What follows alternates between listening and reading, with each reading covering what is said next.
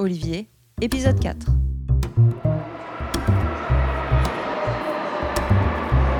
Embarqué. Déjà, donc, quand j'étais enfant, j'ai grandi en Angleterre. Euh, c'était euh, dans le nord, euh, pas loin d'une. Donc, la, la ville, c'était Darlington, ça s'appelle, et c'est pas loin de Newcastle. Donc, on est, on est vraiment dans le, dans le nord-est de l'Angleterre. On est un peu loin de, un peu loin de tout. C'est un peu. C'est un peu. euh, je sais pas comment on pourrait dire, c'est un peu comme les ch'tis euh, en Mm. Angleterre, quoi. C'est de la campagne ou c'est du de la ville? C'est entre les deux, c'est-à-dire que la ville où moi j'ai j'ai grandi, c'était une petite ville qui était en banlieue d'une petite ville. mais euh, disons qu'autour c'est très euh, vert, mais bon, je vivais pas à la campagne, je vivais dans, un, dans, une, dans une petite ville quoi. Euh, et Newcastle, qui était un peu la grosse ville locale, c'est euh, une, grosse ville, euh, c'est comme Nantes, j'imagine, c'est peut-être même un peu plus grand que Nantes, mais voilà, il y a une très très forte identité locale. il y a la culture Geordie, euh, qui est un, un truc du coin, et puis C'est quoi? Geordie, c'est le, c'est un peu comme ch'ti. Tu vois, si Ok. on, c'est un terme un peu comme ça, c'est-à-dire que quand le Geordie, c'est une manière de parler, c'est un peu un état d'esprit, c'est voilà, c'est une culture. On parle de la culture de Geordie, quoi. Et c'est vrai que c'était, euh, tu vois, à chaque fois que j'entends parler, quelqu'un en Geordie, ça me fait, euh, ça me fait un petit truc, tu vois, parce que voilà, ça me rappelle un peu mon enfance. Et puis, euh, puis voilà, il y avait un esprit dans le nord de l'Angleterre qui était quand même très chaleureux. Enfin voilà, j'ai j'ai beaucoup aimé l'Angleterre et puis du coup ça me manque, tu vois, pas mal. Je suis retourné vivre un an en Angleterre pendant mes études. Donc là j'avais euh, 20, euh, 22 ans, un truc comme ça. Mais là j'étais à Londres, donc tu vois c'est pas la même, c'est pas le même, la même Angleterre.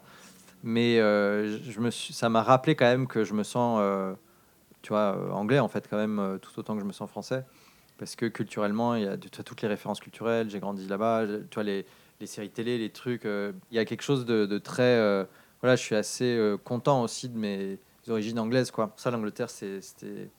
C'était pas mal, mais j'ai pas trop voyagé en Angleterre. Donc après, pour ce qui est des, voyages euh, en dehors, je suis allé en Écosse une fois, j'ai trouvé ça très très beau, mais euh, j'aimerais bien aller en Irlande. C'est assez rigolo de voir euh, ces influences celtes tout le long de la, tu vois, genre que ce soit bon, l'Écosse, l'Irlande, et puis après tu passes par la Bretagne, et puis même si tu descends plus bas, tu sais, la Galice, tout ça, dans le nord de l'Espagne, pareil, il y a tout un truc celte là aussi, c'est assez rigolo.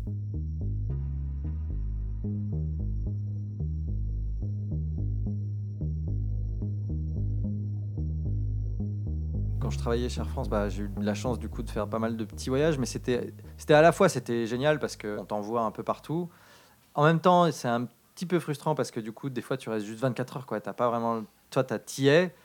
Et c'est un peu. euh, tu te dis, bon, bah, je suis allé dans telle ville, mais en fait, t'es pas vraiment allé dans la ville. Tu l'as vu vite fait. euh, T'es peut-être sorti manger un bout, mais bon, voilà. En fait, t'avais pas, tu pouvais sortir quand même ou c'était, t'étais plus ou moins bloqué dans les alentours Non, t'avais euh, avais le droit de sortir. Euh, t'a- T'avais quelques endroits où t'avais pas le droit de sortir, euh, mais ça c'était très rare. Je- de- dans mon souvenir, je crois que par exemple, euh, on avait fait un vol en Côte d'Ivoire et on n'a pas là pour le coup, parce qu'en même temps c'était à une période où c'était un peu un peu chaud. politiquement euh, un peu dangereux et donc là on était on, on était escorté à l'hôtel et on bougeait pas, on n'a pas le droit de sortir et puis après on est on retournait direct à l'aéroport. Mais c'était cas particuliers ça. Sinon, euh, en général, tu as le droit de sortir.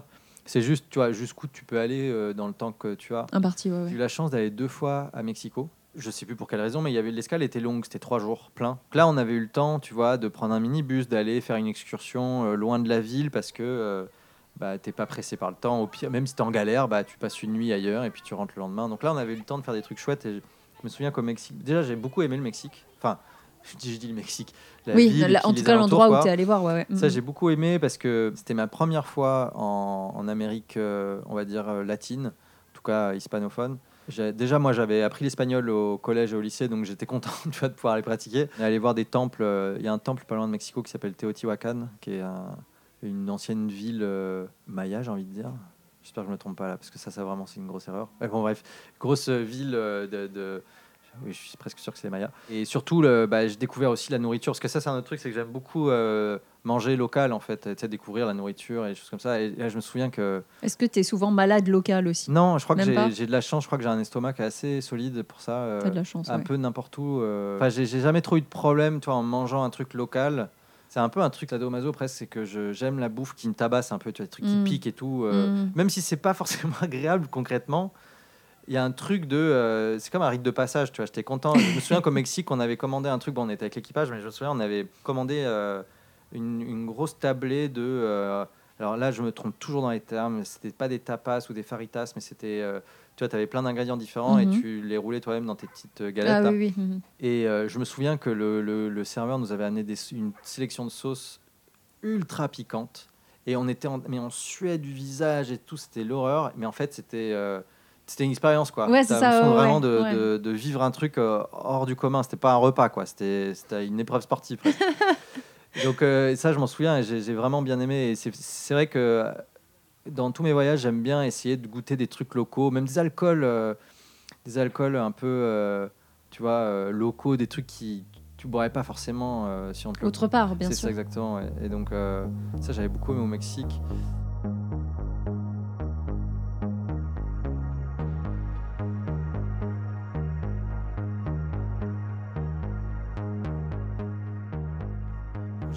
Pas mal de, de villes euh, d'Afrique euh, subsaharienne en fait. Et pareil, tu vois, c'est des lieux où je pense pas que naturellement euh, j'aurais été euh, prompt à y aller aussi rapidement. Si tu veux, évidemment, quand, quand tes potes ils veulent t'emmener en voyage ou tu proposes un truc, c'est en général les mêmes destinations. C'est ouais, on va aux États-Unis ou ah, tiens, ici on allait, je sais pas moi, en Thaïlande, machin. C'est rare qu'un de tes potes t'appelle et te dise ah, ça te dit, on va faire du backpack, je sais pas. À Conakry, c'est rare que des gens te proposent ça. Et donc là, j'étais hyper content d'aller bah, découvrir des villes comme Conakry, comme euh, Lomé, comme euh, Libreville. Libreville, c'est euh, la capitale du Gabon.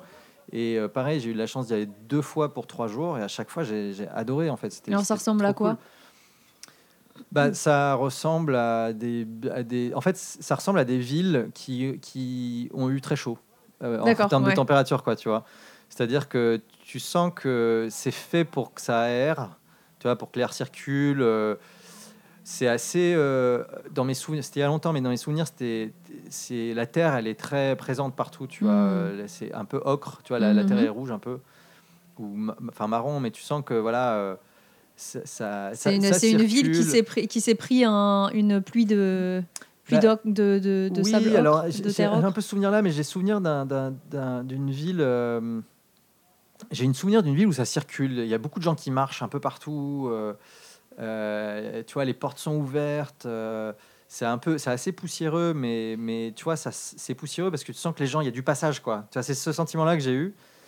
Ouais, c'est la trace, la trace des passages des personnes. Oui, c'est ça, ouais, ouais. Et, et puis c'était euh, bonne ambiance, quoi. C'est ça que j'ai vraiment kiffé, en fait.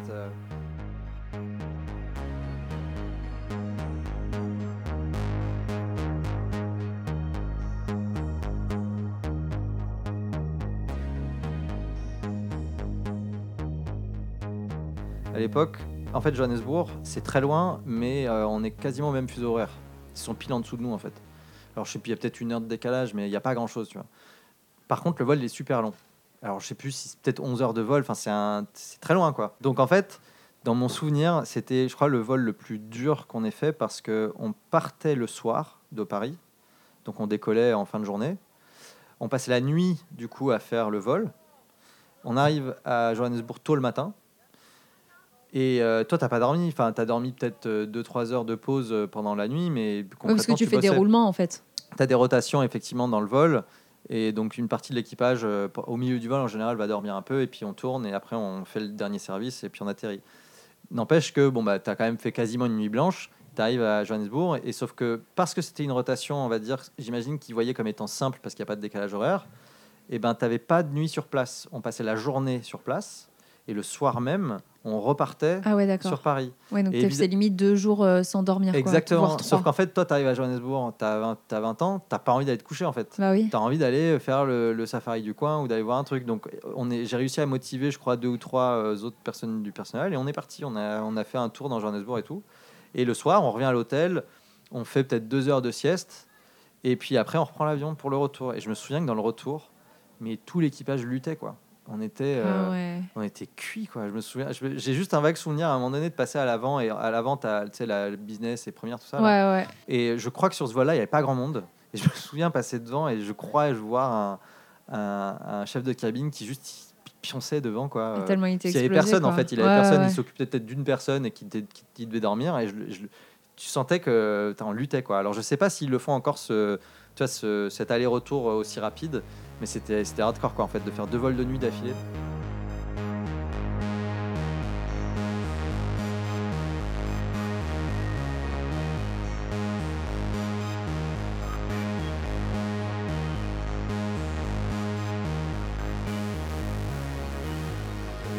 En Finlande, qui était en, soi une très très bonne surprise. C'était vraiment génial, les gens sont hyper sympas. C'est tout est très euh, tout est très ordonné, tu vois. C'est très euh, les gens sont assez peace. Et puis en plus, il y a un truc un peu bizarre, c'est que quand même la moitié de l'année t'es dans la nuit quasiment, et la moitié de l'année il fait très très jour. Enfin, c'est un peu, ils ont un hiver super long. Et je me souviens, j'y étais le jour où ils ont commencé à avoir le premier jour de soleil. C'était étrange parce qu'il fait quand même frais, mais tout le monde est dehors. il est comme si, c'est comme si tu étais à Paris euh, 30 degrés. Quoi. Les gens, euh, les nanas sont en débardeur, les mecs ils sont en short. Et, et. Alors qu'il fait combien? Je sais plus, il faisait pas très chaud en fait. Ouais. Il faisait peut-être, je sais pas, 12, 15, enfin tu vois, un truc comme ça. Mais par contre, ils sont genre tellement contents de voir le soleil. Tu sais, c'est un peu une sortie d'hibernation en fait. Ouais, ouais. Parce que l'hiver là-bas, il est long. tu sais, Il fait, il fait presque. Il y a des, je crois qu'il y a des jours en hiver où il fait presque pas jour du tout. Tu vois, genre il- le soleil se lève super tard, il se couche super tôt et tu vois pas le jour quoi quasiment.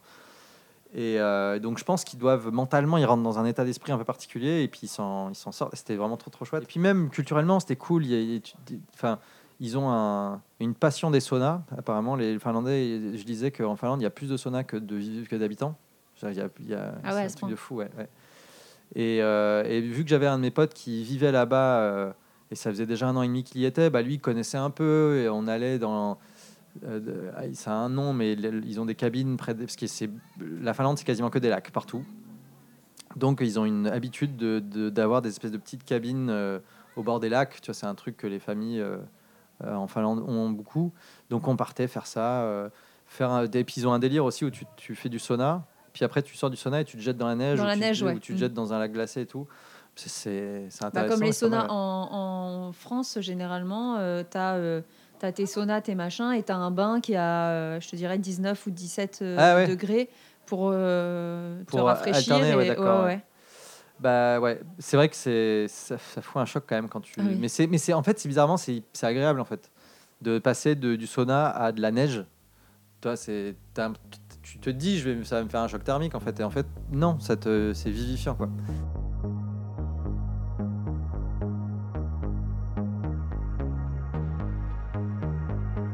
L'autre euh, l'autre destination c'était euh, Jérusalem et là c'était euh, je pense vraiment une des plus belles surprises de tous les voyages que j'ai fait euh, de- dans ma vie. Jérusalem, j'avais prévu d'y rester deux semaines en me disant j'arrive, je tourne mes plans. euh. À chaque fois que mon départ s'approchait, ma pote euh, qui s'appelle Marie me dit mais non mais tu t'en fous, décale, reste, tu peux parce que je squattais chez elle. Elle me fait non mais c'est bon, tu peux rester. Puis du coup je suis resté trois mois. euh, C'est vrai? ah ouais, Alors, qu'est-ce que tu as fait? Parce qu'en trois mois, tu as le temps de faire pas mal de Ouais, choses. alors bah, franchement, Jérusalem, c'était euh, complètement déjà incroyable comme ville. Bah, architecturellement, déjà, c'est euh, pour quelqu'un qui n'avait pas encore, euh, tu vois, visité de ville, euh, tu vois, de, ce type-là. J'étais pas allé au Maghreb, donc j'avais jamais vu de ville, tu vois, avec une architecture un petit peu arabe comme ça. J'avais, tu vois, les, tout ce qui est souk, vieille ville, choses comme ça, j'avais jamais vu. Donc, quand tu arrives à Jérusalem, franchement, t'en, prends plein la gueule. Et puis en plus de ça, au-delà du côté architectural, tu as, un sentiment de, d'être bizarrement au cœur de l'histoire. Quoi. Parce que bah, t'as- forcément, tu as les trois grandes religions qui ont euh, leur, euh, comment dire, leur pied à terre cet endroit. Quoi. Et puis, euh, tu as, enfin, tu peux pas ignorer tout le contexte. Je sais pas, bizarrement, je m'étais pas trop plongé dans la question, tu vois, israélo-palestinienne, etc. Je savais grosso modo des choses, mais ça avait jamais été un combat ou une implication de ma part. Donc j'arrivais vraiment comme un touriste, quoi. J'arrivais, ma pote vivait là-bas et euh, j'avais envie de découvrir le truc. Tu peux pas t'empêcher d'être happé complètement par. euh, Il y a une énergie là-bas, qu'elle soit, il y a une espèce de fièvre religieuse déjà, et ça, tu peux pas y échapper. Parce que pour le coup, dans, le, dans la vieille ville de Jérusalem, tu es vraiment exposé en permanence aux groupes euh, qui sont entre guillemets les plus extrêmes des trois religions, tu veux. Et les, disons que les esprits s'échauffent souvent parce que tu as les forces israéliennes qui, qui contrôlent les points d'accès, etc. Donc bon, ça, ça, ça, ça s'anime vite. Tu vois, dans la même rue, tu croises ces trois groupes et toi, tu es là, genre, c'est faut que, faut, que, faut que je me mette. Tu vois, je vais, me mettre euh, le long du mur, je vais les regarder passer et je vais, tu vas prendre le temps d'intégrer tout ce qui se passe. Quoi. Tu rajoutes à ça la couche euh, politique euh, bon, qui, est, très difficile et que tout le monde voilà, imagine bien quoi. Et du coup, ça fait un cocktail qui est, peut parfois être oppressant et qui en même temps peut pas, tu peux pas t'empêcher d'être happé et de vouloir, tu vois. As, et puis tu as, une envie naturelle aussi de, de te dire bon, attends, je vais essayer de tout, tout comprendre parce que je vais moi aussi essayer de, tu vois, de, discuter avec les locaux, d'essayer de comprendre. Et puis, de, puis tu peux pas t'empêcher de théoriser, de te dire bah, attends, bah, et si seulement on faisait ça ou si seulement on faisait ça? Et puis au bout d'un moment, tu te rends compte que ça te dépasse complètement, surtout euh, quand tu arrives comme moi, euh, tu vois, de l'extérieur et que tu n'as pas les clés, quoi. Bah, ça t'ouvre les yeux sur euh, les conditions de vie des gens, ça t'ouvre les yeux sur le rôle de la religion vraiment concrètement dans, dans ces, dans ces lieux-là, ça t'ouvre les yeux sur... bah, d'un point de vue historique aussi, tu comprends beaucoup mieux aussi, tu vois, la situation des uns et des autres. ma pote, elle travaillait beaucoup de l'autre côté du mur, du coup, en Cisjordanie. Elle m'y a emmené pas mal de fois et euh, tellement surpris par l'ambiance de l'autre côté et tout ce qui était possible de faire tu vois, je pensais pas. Euh, alors ça paraît maintenant quand je m'entends dire ça, ça paraît hyper naïf et c'est très euh, bah quand même la Cisjordanie, tu devrais savoir que c'est quand même cool et tout. Et en fait non, avant moi d'y aller, j'entendais le terme Cisjordanie, ça me faisait euh, tu vois penser à des rapports, tu vois à un, article dans le journal sur il y a eu encore un problème ou un truc. Et en fait en arrivant là-bas, j'ai découvert qu'en fait c'était trop trop cool. C'était c'était un lieu où on a pu faire entre guillemets un petit road trip du nord au sud en passant par un tas de villes où c'était trop sympa, où tu, on allait au resto, on mangeait, il y avait des bars, il y avait des trucs. Amitié, aventure et inspiration. Je n'ai pas mon jeu de mots. Inspiration. Inspiration? Ah oui Ah Bien joué Embarqué est un podcast de Marie Renaud. Merci d'avoir écouté. Si tu veux plus de voyages, tu me retrouveras sur iTunes, Spotify ou d'autres plateformes de podcast. Et si tu aimes ce podcast, la meilleure façon de le soutenir, c'est de mettre un avis 5 étoiles. En attendant, je te souhaite de la douceur et de jolis voyages. À très bientôt!